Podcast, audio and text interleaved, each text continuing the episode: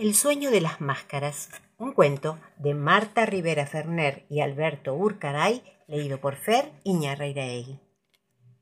Allá arriba, muy arriba, en el espacio infinito, fue donde nació la primera máscara. Poco a poco, de aquella oscuridad, surgieron otras que se agregaron a la primera. Durante mucho tiempo surcaron los cielos sin detenerse en ningún sitio, llenándose los ojos de oscuridad pero un día decidieron bajar a la tierra para cumplir un sueño, conocer a los hombres.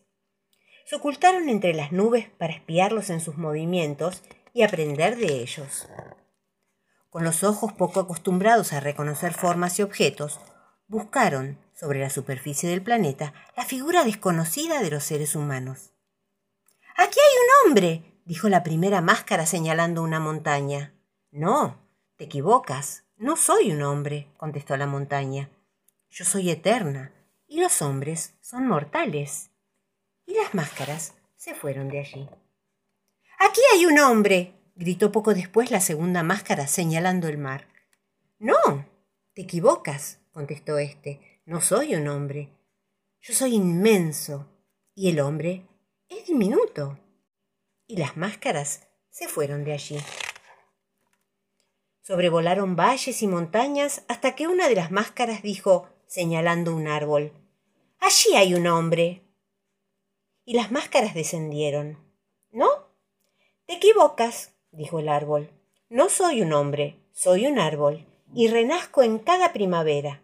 El hombre solo nace una vez. Y las máscaras con tristeza se fueron de allí.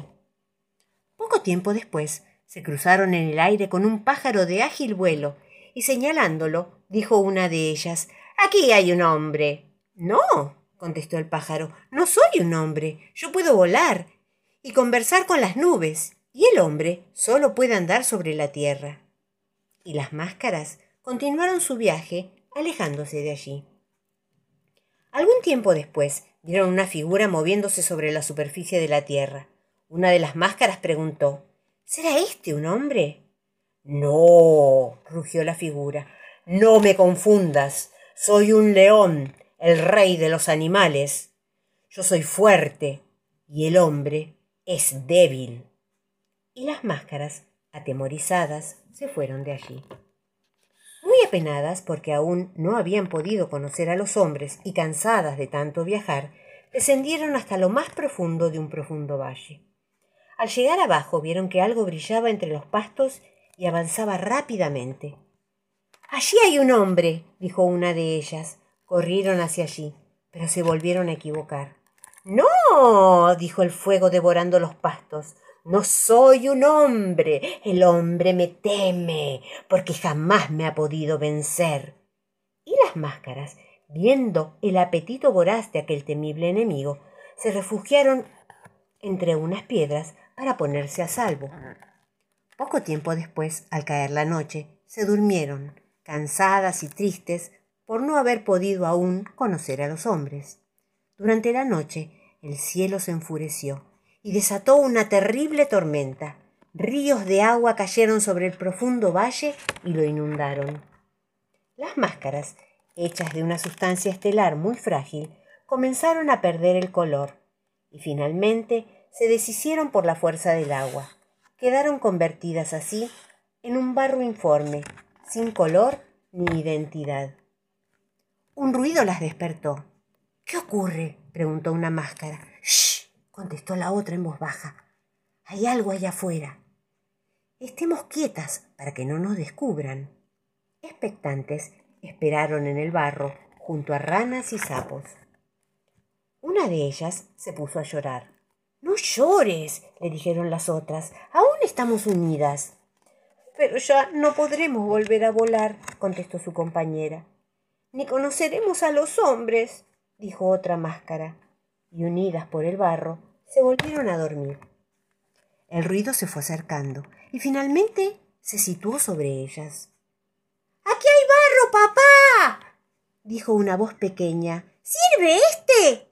Claro que sí, contestó una voz grave y profunda que retumbó en los oídos deshechos de las máscaras.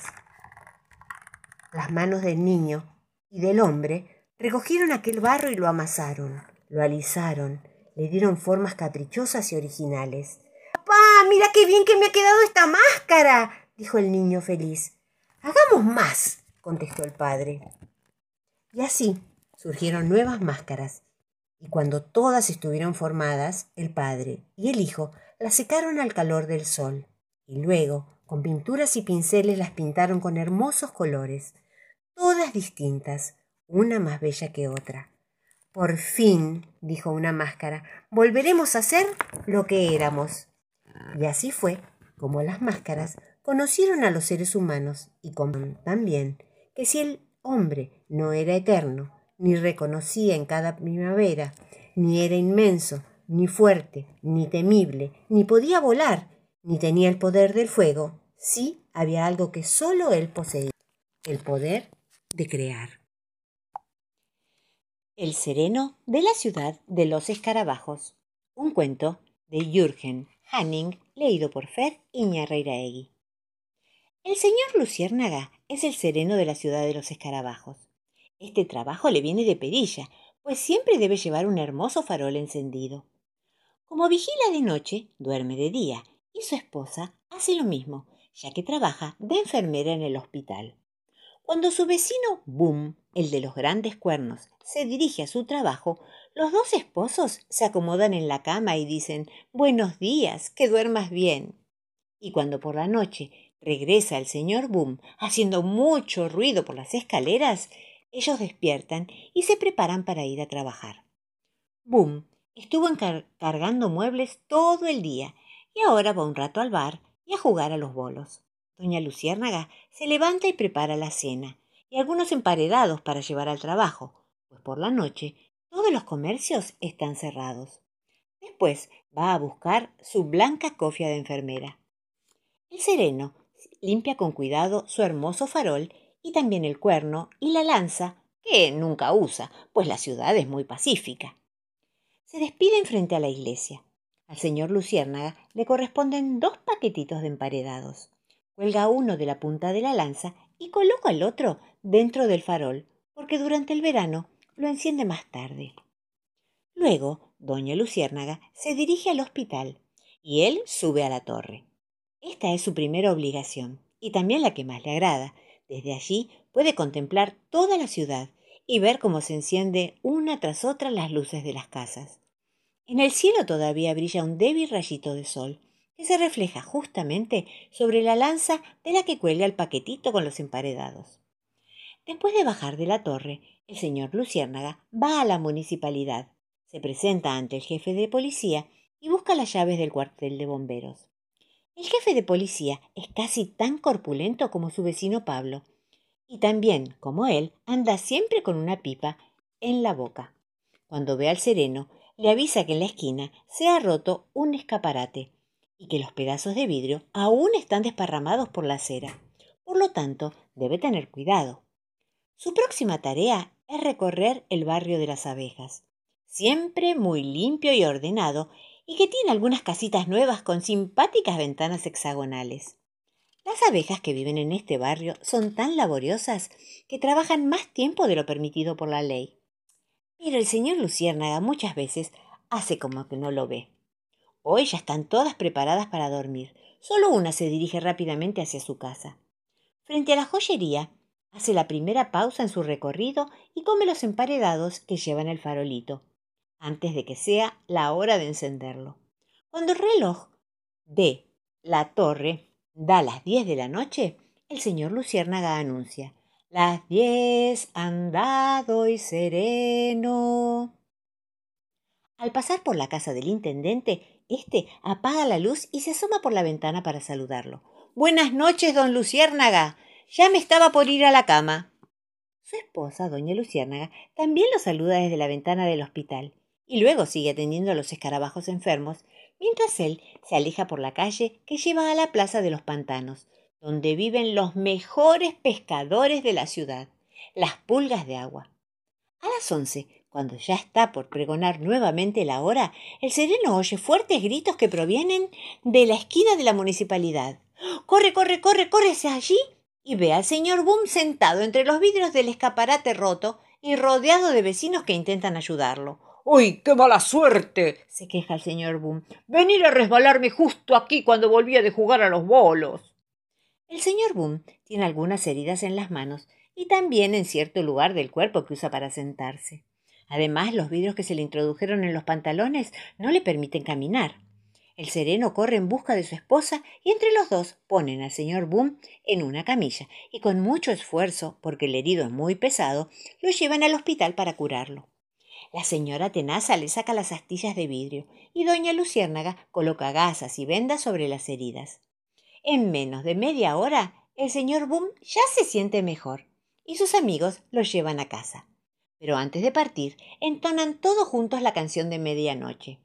Ya dieron, dieron las doce. Vayamos a casa a dormir. Entonces el señor Luciérnaga continúa su ronda. Recorre las avenidas y callejuelas y pasa por la calle principal donde se encuentra, según su opinión, la fuente más hermosa de la ciudad. Es la Fuente del Sereno, que los vecinos levantaron en su honor. Cuando el sereno tiene ganas de bromear, le pregunta a su imagen de piedra ¿Te sientes a gusto en la ciudad de los escarabajos? Y si la estatua pudiera hablar, seguramente le respondería ¡Ay, sí, a las mil maravillas, señor Luciérnaga! Aquí hay mucha paz. Así que el sereno termina de anunciar las cinco de la mañana. Sabe que en la esquina se encontrará con el caracol de carga, que reparte panecillos frescos casa por casa. Ahí está, es tan grande que ocupa casi todo el ancho de la calle. A las seis y cuarenta y cinco en punto llega la pulga Chip. Pero ella no es pescadora, se dedica a limpiar ventanas. De un salto sube a la torre y en un periquete limpia el vidrio del reloj. Todos los días Chip sube a la ventana del hospital donde trabaja doña Luciérnaga y le avisa al sereno ¡Apurate, apurate! Ella ya está poniéndose el abrigo. Rápidamente el señor Luciérnaga vuelve a la municipalidad coloca en su lugar la llave del cuartel de bomberos y pregunta al oficial de guardia ¿Todo en orden? Luego sale a la calle y se encuentra con su esposa, que aún lleva puesta su cofia de enfermera. Ella sostiene el farol y tomándolo cariñosamente del brazo lo saluda. Buenos días, mi amor. ¿Vamos a dormir?